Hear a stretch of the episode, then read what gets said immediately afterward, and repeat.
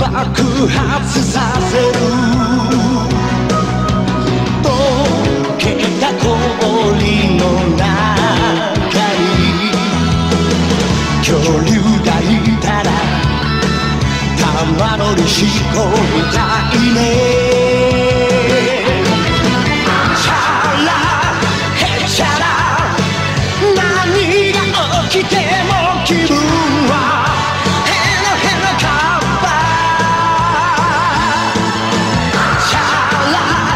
La siguiente grabación fue garabateada por manos de adultos que se creen niños. Se ruega discreción. Hola de nuevo amigas y amigos.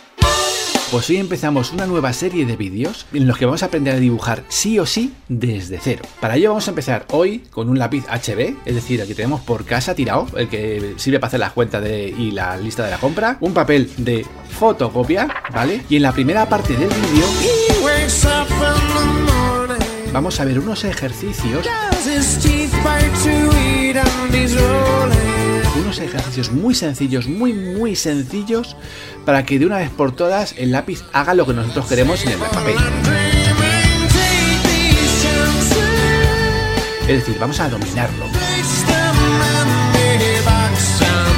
Y va a ser tan fácil que vais a alucinar. Recuerda que para no perderte de ningún detalle de nuestros dibujos, lo que debes hacer es ir a este engrane. Si una noche de invierno. Un dibujo. Cuando el compañero Tebo Lozazo piensa en dibujos, piensa en la Pantera Rosa. Y lo bien que hace, porque es el mejor dibujo animado del universo. Pero hoy, al menos en este momento, no hablaremos de dibujos animados, sino de dibujos que están quietos. Che, pero no sea malo. No sea malo, dale. Tiene razón Gaby de Lelisi, hoy no vamos a hablar de la Pantera Rosa. Pero después tampoco. Después tampoco. ¿Sabes qué? Váyanse a cagar. Mira, conmigo no te la agarres, ¿eh? Que este bloque lo escribió otro que yo sé. Shh, botona. Pero dale, decilo, ¿de qué vamos a hablar? Vamos a hablar sobre las pinturas rupestres de la cueva de Altamira. Me encanta. Pero nada que ver al lado de la pantera rosa. No le llega ni a los talones, le llega.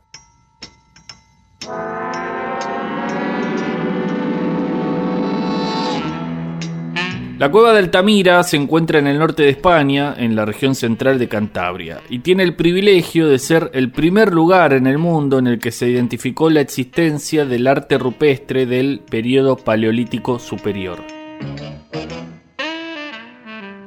También es un descubrimiento singular por la calidad, la magnífica conservación y la frescura de sus pigmentos.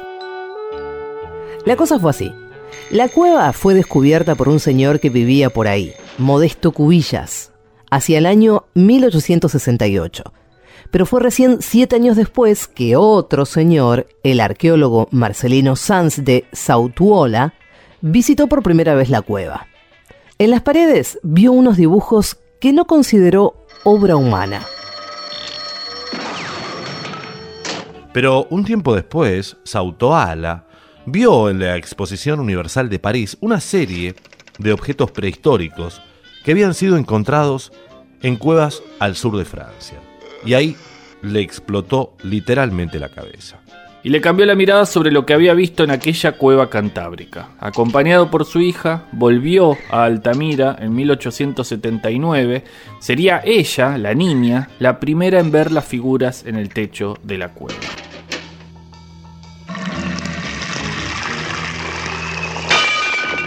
En 1880, Sautuola publicó el hallazgo en el folleto Breves apuntes sobre algunos objetos prehistóricos de la provincia de Santander, atribuyendo las pinturas a la prehistoria, al período paleolítico. Pero no le dieron mucha bolilla. Aunque el tipo había hecho un análisis bastante piola, sus contemporáneos, desde diferentes perspectivas intelectuales, evolucionistas, creacionistas o los incrédulos prehistoriadores del momento, recibieron con escepticismo su planteo. De hecho, su valor no fue reconocido hasta el descubrimiento de arte rupestre paleolítico en otras cuevas de Europa, principalmente en Francia. Se terminó el siglo XIX y recién en 1902 la cueva de Altamira adquirió reconocimiento universal, convirtiéndose en un ícono del arte rupestre paleolítico. Digámoslo con todas las letras, la cueva de Altamira es la máxima representación del espíritu creador humano. Presenta un arte en grado de excelencia. Las técnicas artísticas, dibujo, pintura, grabado, el tratamiento de la forma y el aprovechamiento del soporte los grandes formatos y la tridimensionalidad, el naturalismo, la abstracción y el simbolismo, todo está ya en Altamira. Bisontes, caballos, ciervos, manos y misteriosos signos fueron pintados o grabados durante los milenios en los que las cuevas de Altamira estuvo habitada, entre 36.000 y 13.000 años antes del presente. Estas representaciones se extienden por toda la cueva a lo largo de más de 290 metros, aunque es en la llamada sala de polícromos donde se concentran en mayor número.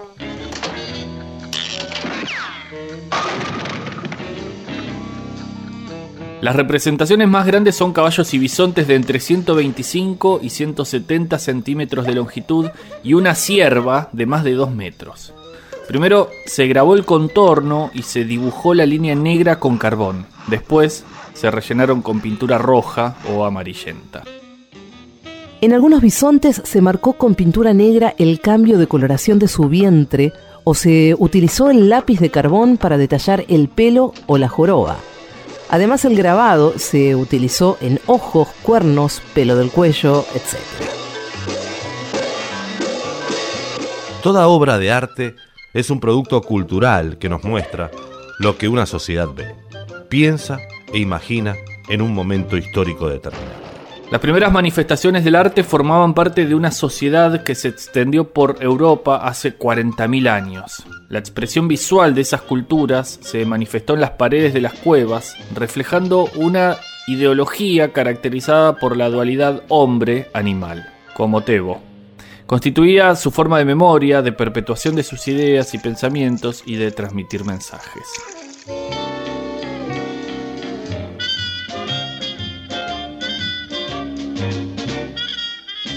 Como mencionamos hace dos minutos, a finales del siglo XIX esas imágenes se conocieron de forma paralela al desarrollo de la arqueología y su descubrimiento sacudió los cimientos de la razón científica y de la fe.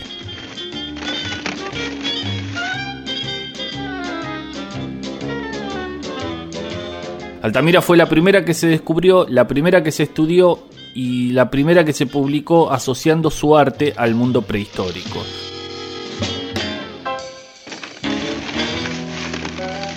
Después de ella vinieron más y hoy las reconocemos como el arte más antiguo de la humanidad.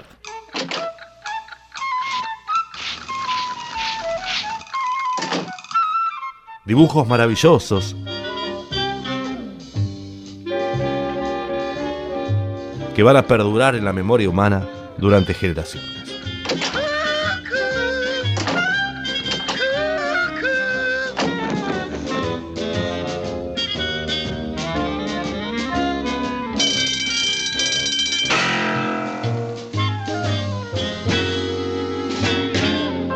Tanto como la pantera rosa.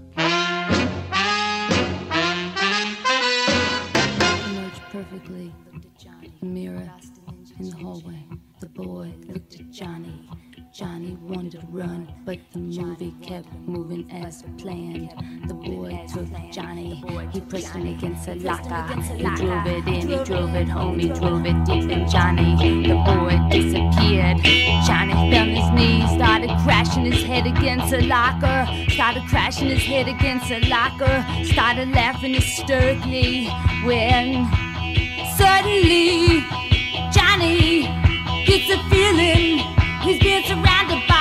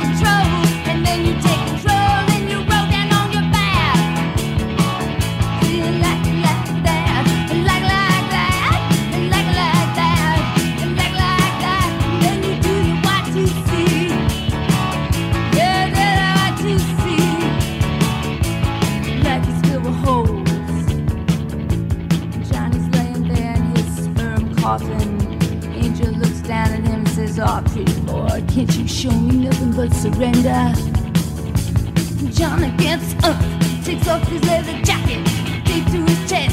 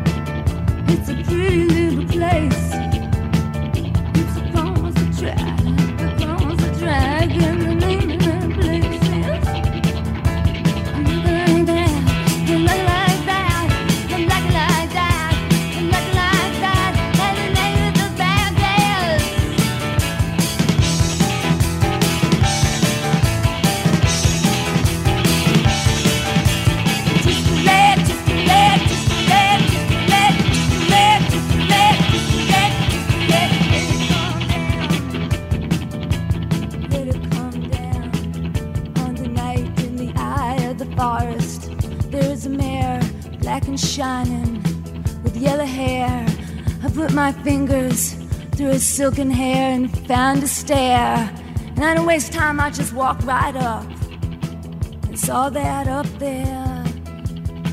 There is a sea up there. There's a sea up there.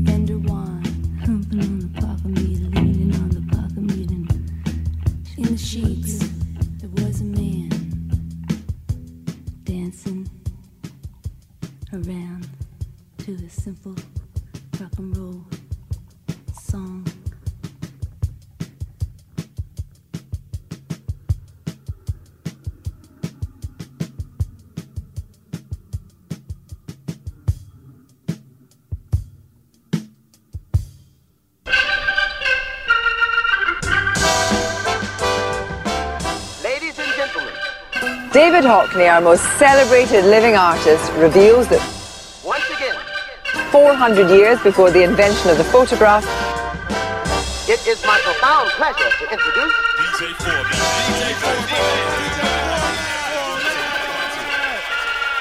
artists were using simple cameras to capture stunningly realistic images on canvas. En todas las culturas, a aquellas personas capaces de representar la realidad de manera reconocible, se les ha distinguido como poseedores de una especie de don divino. Y además, en numerosas ocasiones, este hecho les ha proporcionado determinados privilegios, posición, dinero, mujeres, etc. Este personaje, mitad maestre, mitad hechicera, habrá desarrollado a lo largo de su aprendizaje una serie de pautas y métodos para llevar a cabo su cometido y salvaguardar los beneficios que su habilidad le proporcionaba. Solo en determinados casos ese conocimiento sería transmitido a sus discípulos. En muchos otros el artista se lo llevaría con él a la tumba.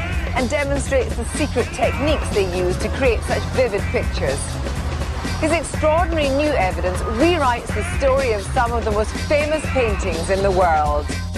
David Hockney es un pintor inglés que hoy tiene 84 años y que se hizo famoso no precisamente dibujando, sino sacando fotos con una Polaroid y luego ensamblándolas en unos collages que él llamó joiners, donde se armaban unos cuadros bastante cubistas, pero desde un enfoque más pop art, más Andy Warhol. ¿Un esnovismo? Quizás, pero también tiene una serie de pinturas donde, obsesionado con las zambullidas, pinta gente tirándose a la pileta o nadando bajo el agua, etc. Esta colección está más inspirada en Santa Mónica y en Los Ángeles, donde el viejo mantiene dos residencias en las cuales vivió durante más de 30 años, a pesar de pasar la mayor parte del tiempo en su Londres natal. Pero el programa de hoy está dedicado al dibujo. Y más allá de las dotes de Hockney como autor, lo que hoy nos compete es hablar de un libro suyo que ya casi no se consigue, que los grandes amantes del arte han intentado acallar y que pocos han logrado contradecir. El libro se llama El conocimiento secreto, salió en el año 2001 y tiene un documental editado por la BBC. If we think what is in front of a camera is truth, verisimilitude, then those who command control over optical imagery have great power. Look at film, this, the press and advertising. But the real news is the power of the photographic image. Including this one you see in front of you, is coming to an end.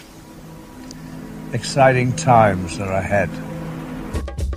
En este libro, Hockney, con la ayuda de un físico llamado Charles Falco de la Universidad de Arizona, lanza una polémica teoría que afirma que muchos de los grandes artistas de la antigüedad hicieron trampa a la hora de pintar sus obras. La tesis Hockney-Falco afirma que artistas de la talla de Vermeer, Canaletto o Van Eyck usaron artefactos fotográficos para proyectar sobre las telas las escenas que luego se limitaban a calcar sobre el paño. Entre los variopintos artefactos utilizados se destaca el uso de la cámara oscura. Igualmente esta teoría no supone desprestigio alguno, sino que explica cómo a partir de 1450 los pintores del norte revolucionaron la técnica para mejorar su representación de la realidad. Claro, es como si yo tuviera los botines de Messi y que crea que con eso puedo ser Messi. Sí, es un poco así, pero no del todo, porque por algo el uso de estas herramientas fue ocultado por los autores y también por los talleres. Recordemos que para la época estos artistas tenían a su disposición presupuestos que no tenían nada que envidiarle a un mega estudio de Hollywood. Ah, bueno, entonces no, es, es un poco como tomar efedrina.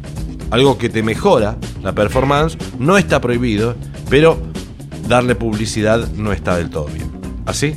La efedrina está prohibida, Tebo. Ok, bueno, me cortás la pierna.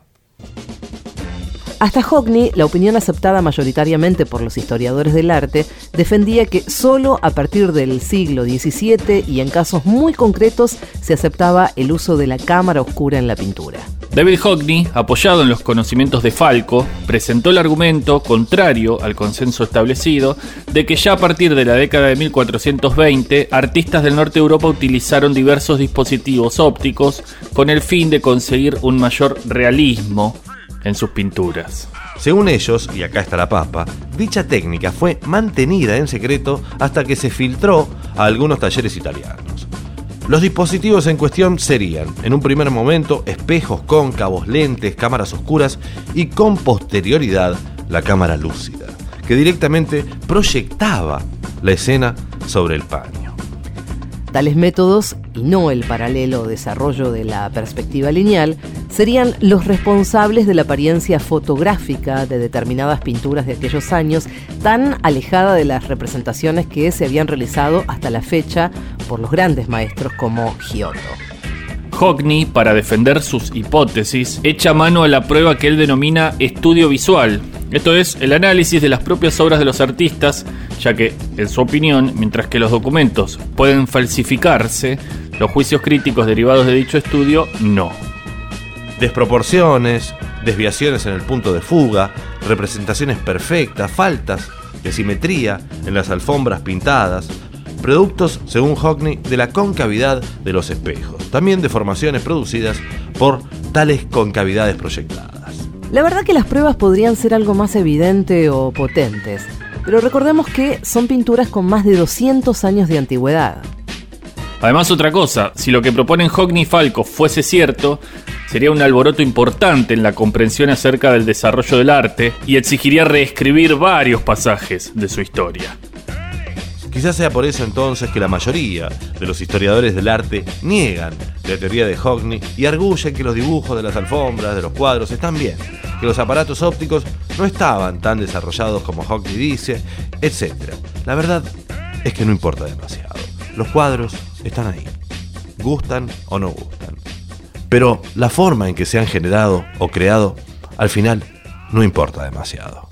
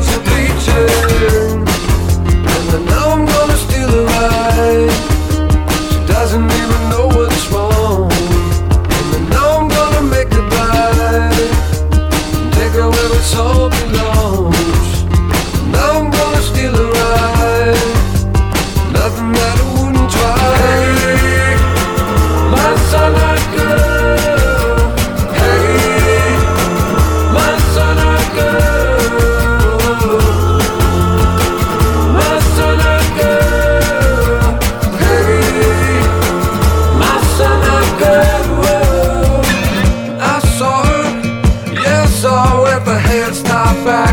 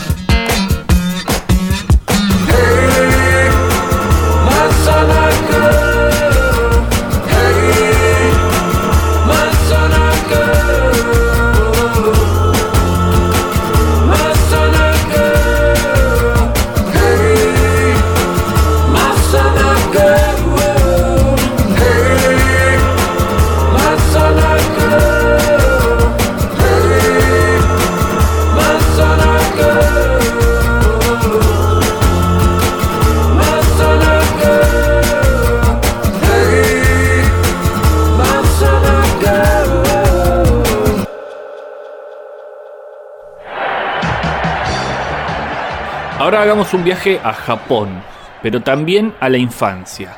A cierta infancia, o a algunas infancias, depende de la edad de cada persona, nos ubicamos en Fujisawa, con el monte Fuji de fondo.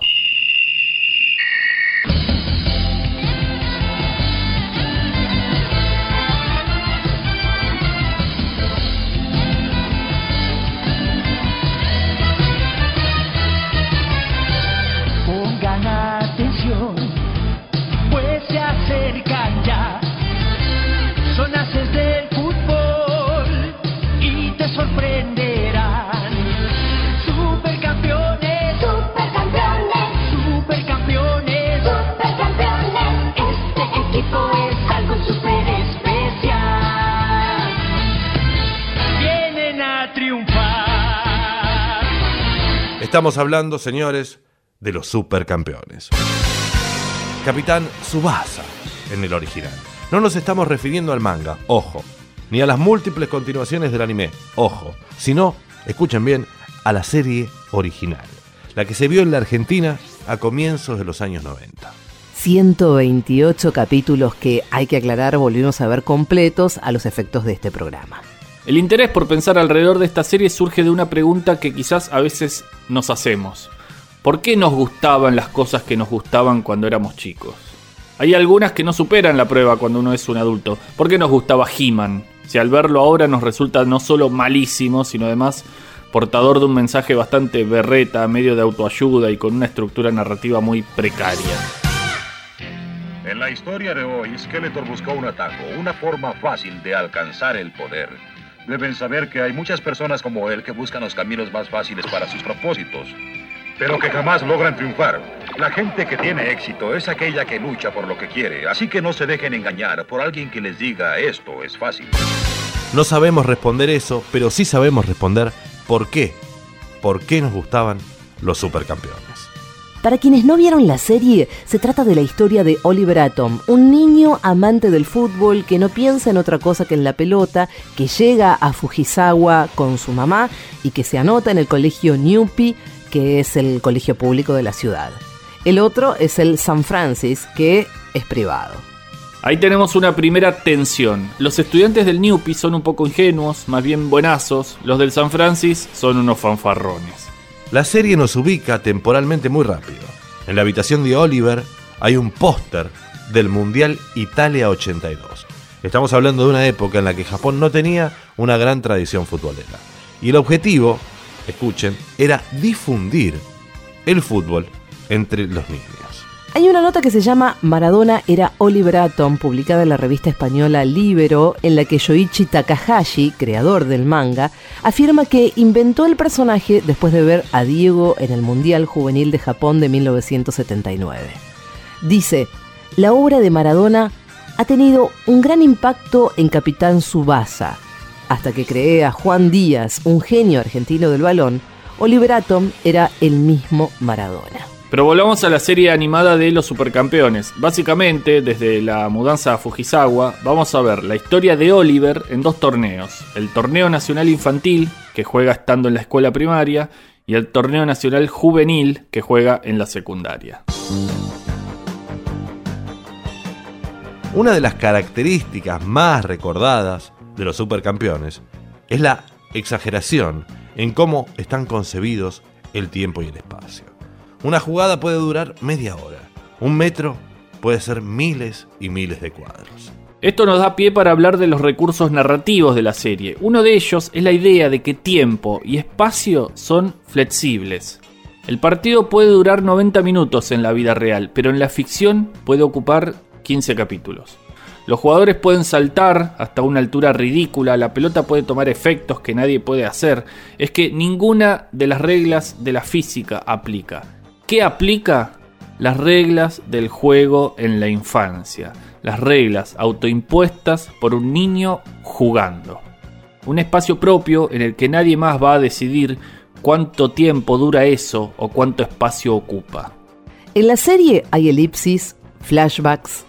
Hay un flashback que dura varios capítulos porque cuenta un torneo jugado en Europa por la mayoría de los protagonistas y cuando termina volvemos a donde estábamos, que es con Oliver en un hospital. La serie usa un recurso que a las personas adultas nos puede resultar molesto, pero que para los niños es muy bueno.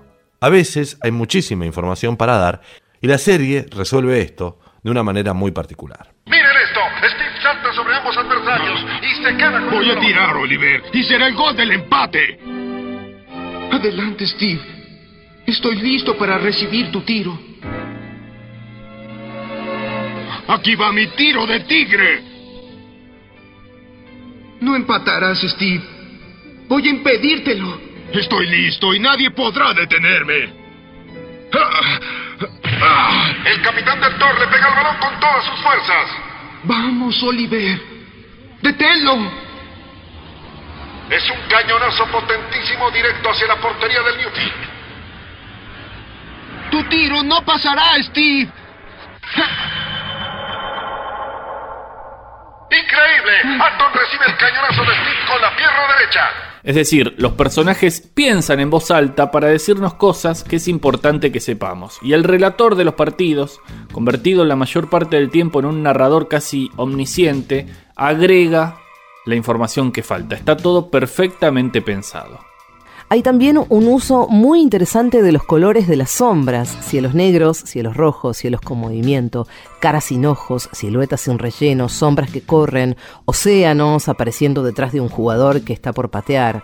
Vale decir, a pesar de cierta torpeza en la animación, de cierto desprecio por la lógica de la anatomía, si hay algo que tiene la serie es que busca en todos los capítulos, en todas las escenas, la belleza. Y hay muchos planos, realmente muchos planos, de una belleza sobrecogedora. Otro gran acierto es la construcción de los personajes. Son pocos los personajes planos.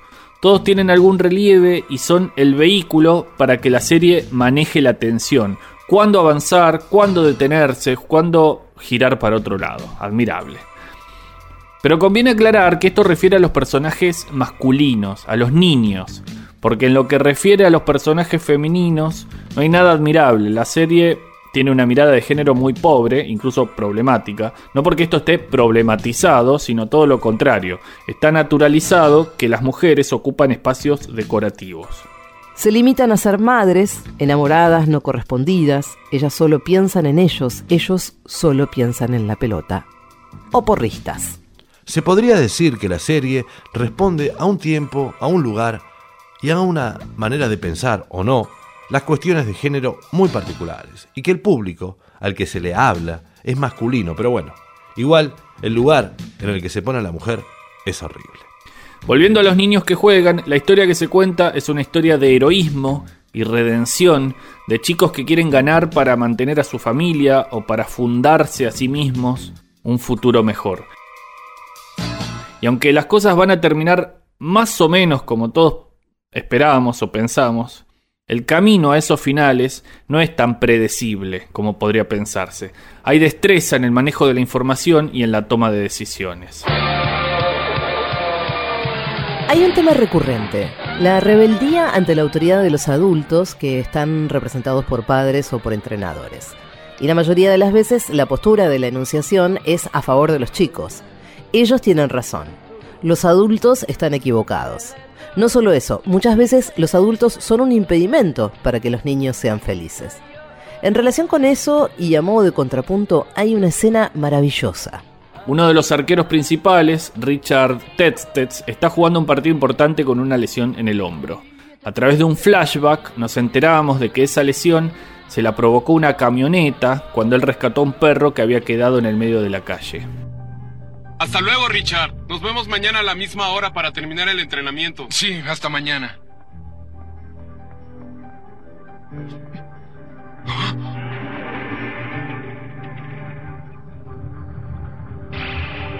¡No! ¡No! ¡Ah! ¡Ah! ¡No!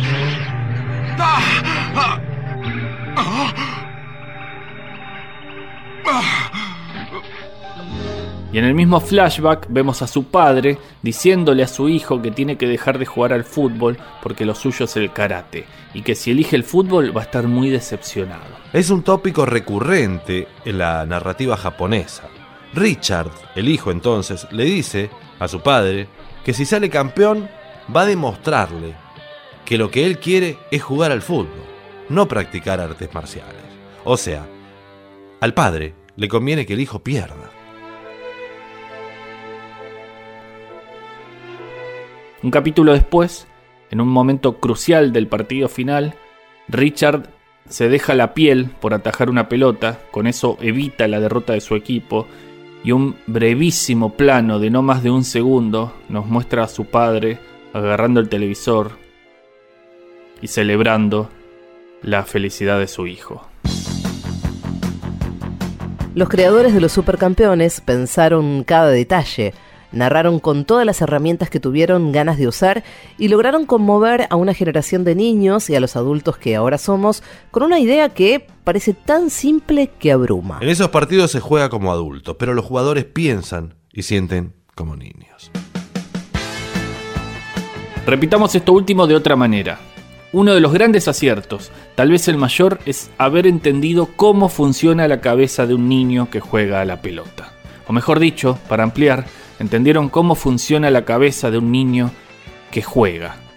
Y eso, ese entendimiento, la sutileza de ese mérito es lo que hace que la serie siga funcionando todavía hoy, que ya estamos grandes, que sentimos a veces que el tiempo se escurre y que necesitamos, de vez en cuando, pensar que tiempo y espacio son materias maleables, pasibles de ser manejadas como lo hacía Oliver Atom.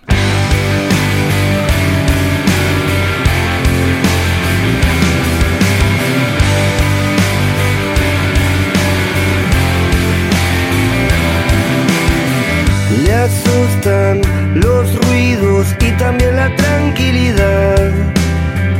Le gustan los mimos, pero respira en soledad. Se hace fuerte ahí donde no lo vi y se esconde siempre que hay maldad.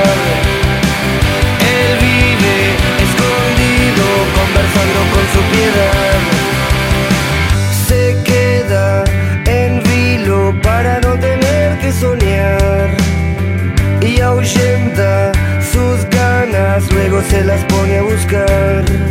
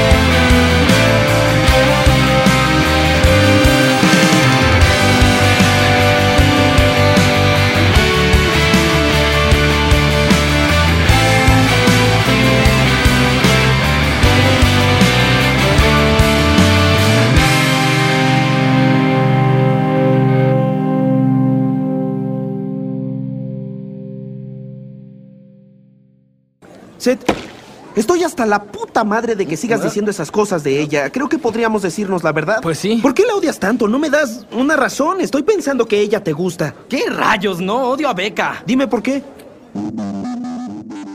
Bueno, Evan, ahí te va. Cuando era niño tenía un problema. Y en verdad no era para tanto. Un 8% de los niños lo hacemos. En fin, por alguna razón, no sé por qué, me pasaba el día sentado dibujando penes. Penes. Penes. Penes. Penes. ¿Qué? Dibujaba penes. ¿Penes? ¿Penes de hombre? Sí, penes de hombre. No falla, entras a cualquier baño público de un bar, de una biblioteca, de una estación de servicio, y ahí está. En la puerta, en el espejo, en las paredes, ahí está ese estúpido pito dibujado. Hay de todo tipo, grandes, pequeños, realistas, abstractos, pelados, peludos, con testículos o sin ellos. Toda una tradición que podríamos considerar una chiquilinada, una perfecta estupidez. Pero ¿cuándo surgió esta fálica obsesión de dibujar pitos? Las últimas noticias han sorprendido a muchos porque al parecer la tradición de dibujar pitos tiene muy larga data. Recientemente un grupo de arqueólogos de la Universidad de Newcastle en Inglaterra ha descubierto un pene tallado en un muro de hace 1800 años cerca del muro de Adriano en el condado de Cumbria. Pudo ser obra de un soldado romano porque en esa cultura el símbolo del falo significaba buena suerte y también dominación y se utilizaba para alejar la desgracia. Me pasaba horas sentado dibujando penes. No sé por qué, no podía tener una pluma y evitar que dibujara la figura de un pene. Estás loco. No, estaba loquísimo. Ahí me tienes desde niño dibujando penes sin poder evitarlo.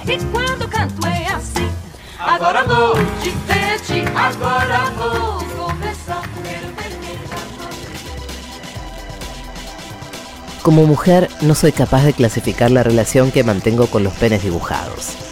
A nivel subconsciente, la silueta de un falo me resulta instintivamente muy divertida, pero también la considero un símbolo de masculinidad amenazadoramente desbocada.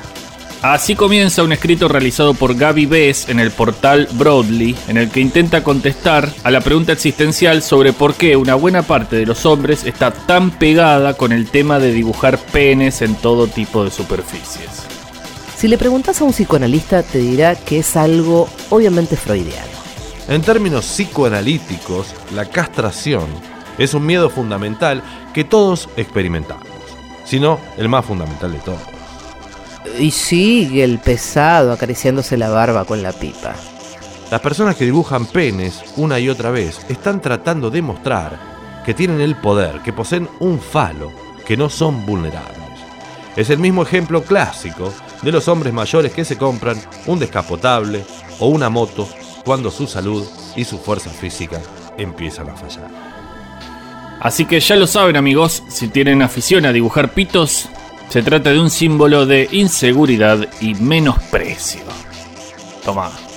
Pero por si lo necesitaran, aquí dejamos a todos nuestros oyentes un tutorial muy didáctico de cómo dibujar tu propio pene. Dibuje usted su propio pene. Voy a enseñaros en la primera clase a dibujar una estructura básica que cualquier persona debería tener derecho a saber, que es obviamente un pene. Y el grave error que cometemos en la sociedad actual es dibujar esto, que no es no es no se ajusta a la realidad, realmente los testículos no tienen esta forma tan básica, estas esferas y realmente el pene esto sería visto desde atrás, desde la perspectiva de que aquí está el culo. Toda esta cuestión de dibujo de penes era muy secreta. Hasta yo creía que estaba loco. Imagínate lo que dirían los demás. Así que guardaba los dibujos en una lonchera de los cazafantasmas. Este es el glande, ¿vale? El capullito. Para los que no sepan mucho de, de ponis. Bueno, iba a decir polla, pero estamos en un ámbito más culto. Eh, aquí podemos hacer un pequeño hincapié en el, en el prepucio. Si queremos, si deseamos, podemos ponernos arruguillas, en plan que se acaba de bajar.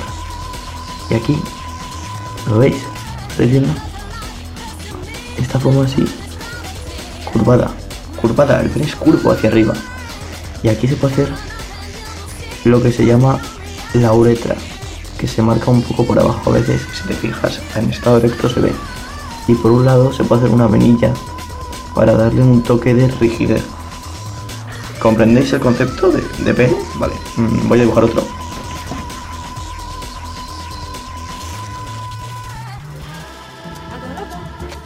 Un día estaba acabando una muestra grande, venosa y orgullosa. Y de repente... Niñita,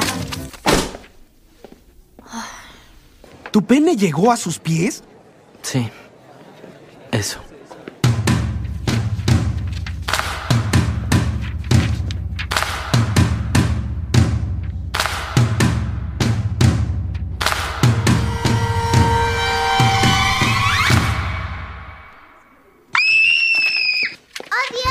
Empezó a llorar, enloqueció y me acusó con el director, que encontró la lonchera de cazafantasmas con el tesoro de penes y también enloqueció. Luego ya los pelitos, los detalles los puedes pulir a tu gusto, a tu antojo. Pero esta es la la idea principal del falo, ¿de acuerdo? Bueno, espero que os haya gustado la clase de hoy y si queréis más clases de anatomía humana, pues bueno, de otro tipo de dibujos, pues decirlo, yo simplemente iré subiendo dibujos y cosas que hago y ya está. El director era una especie de fanático religioso y creyó que estaba poseído por un demonio sexual. Mis papás me llevaron con un terapeuta que me preguntó cosas de penes. Me prohibieron comer cosas con forma de pene. Hot dogs, paletas. ¿Sabes cuántas cosas tienen forma de pene? Las más ricas. Sí. Uy, pues eh, creo que estás mal. Super gay. Bueno, basta de tonterías. Mejor vamos por un postre. No, no puedo. Voy a elegir las clases del próximo año. ¿Qué, me vas a dejar comiendo solo como el pendejo de Steven Glansburg? Pues sí, bueno, ¿qué quieres que haga? No sé, nada. Está bien. Tranquilo, gay, luego te veo. Está bien, estaré bien.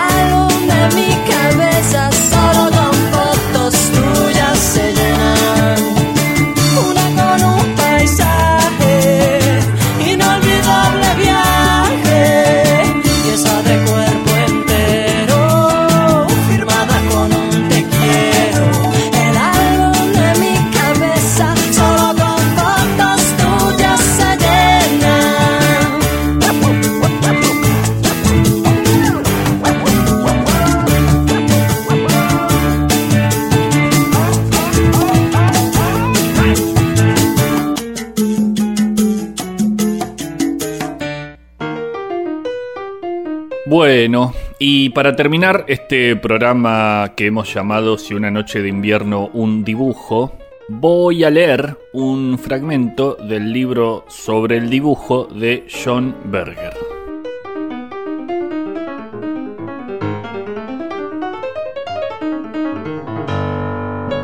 Cuando recientemente murió mi padre, hice varios dibujos de él en el ataúd, dibujos de su cara y su cabeza.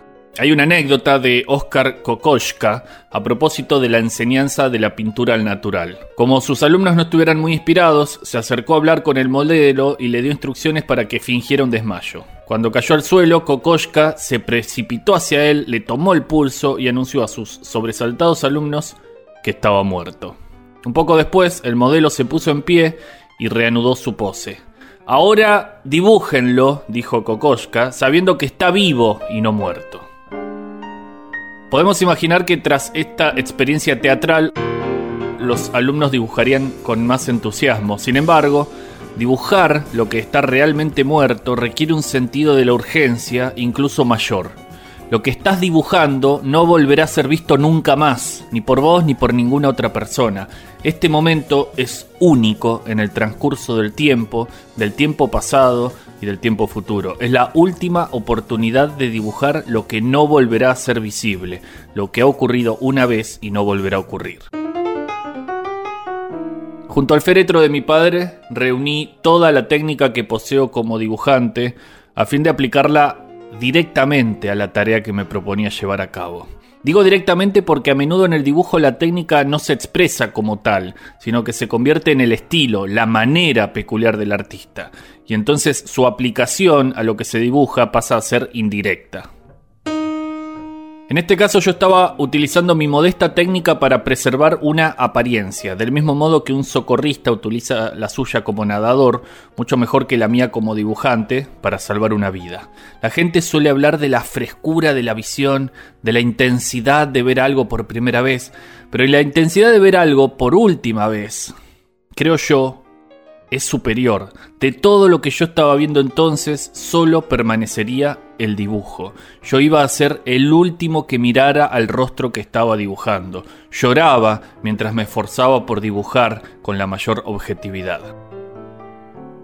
Conforme dibujaba su boca, sus cejas, sus párpados, a medida que sus formas específicas iban surgiendo en líneas a partir de la blancura del papel, sentía la historia y la experiencia que las habían hecho como eran. Su vida era ahora tan finita como el rectángulo de papel en el que yo dibujaba, pero en este, de una forma infinitamente más misteriosa que cualquier dibujo, habían surgido su carácter y su destino. Yo estaba levantando un acta y su rostro no era más que un registro de su vida. Todos y cada uno de los dibujos que hice entonces no eran sino un lugar de partida.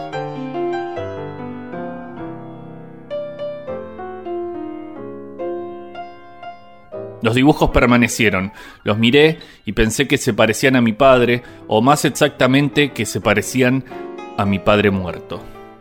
Nadie podría confundir estos dibujos con los de un viejo dormido. ¿Por qué no? me pregunté. Y la respuesta, creo, se encuentra en cómo están dibujados. Nadie dibujaría a un hombre dormido con tal objetividad. En esta cualidad hay algo de irrevocable. Objetividad es lo que queda cuando algo se acaba. Dibujar es mirar examinando las estructuras de las apariencias. El dibujo de un árbol no muestra un árbol sin más, sino un árbol que está siendo contemplado. Mientras que la visión del árbol se registra casi de forma instantánea, el examen de la visión de un árbol, un árbol que está siendo contemplado, no solo lleva minutos u horas en lugar de una fracción de segundo, sino que además incluye una gran parte de la experiencia de mirar anterior, de la cual se deriva y a la cual hace referencia. En el instante de la visión del árbol queda probada toda una experiencia vital.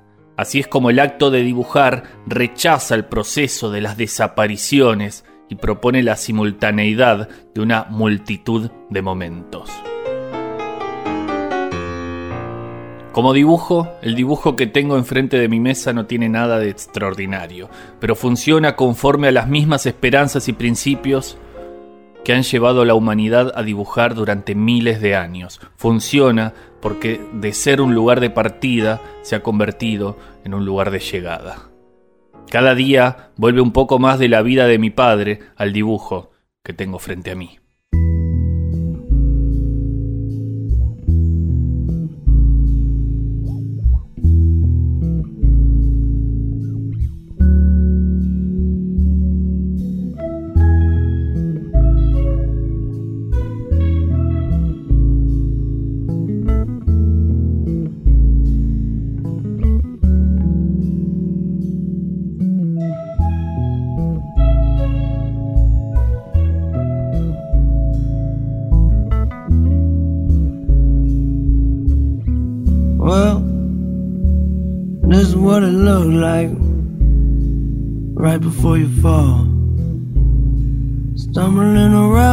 Guessing your direction, except you can see it all.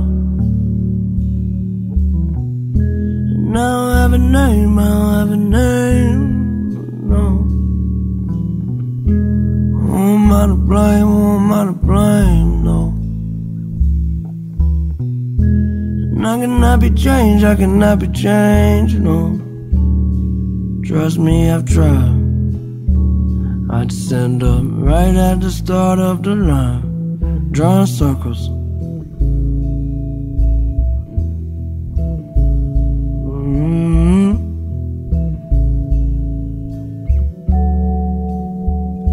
Well, I drink my whiskey, you sip your wine. We're doing while sitting watching the world falling down its decline. And I can keep you safe, I can keep you safe. Do not be afraid, do not be afraid.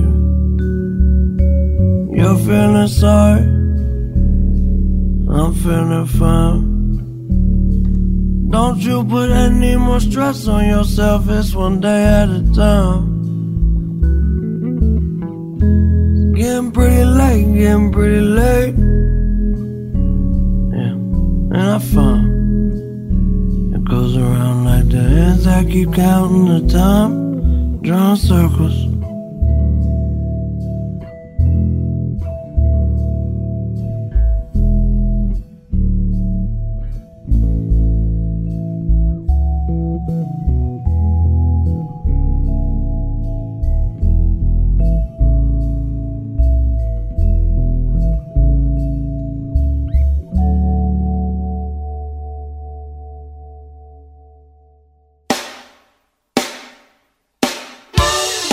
Buenas noches y muchísimas gracias. Ha sido un placer. Gracias Argentina, los quiero con todo mi corazón. Gracias por hacerme vivir estos momentos, gracias. Gracias, chao.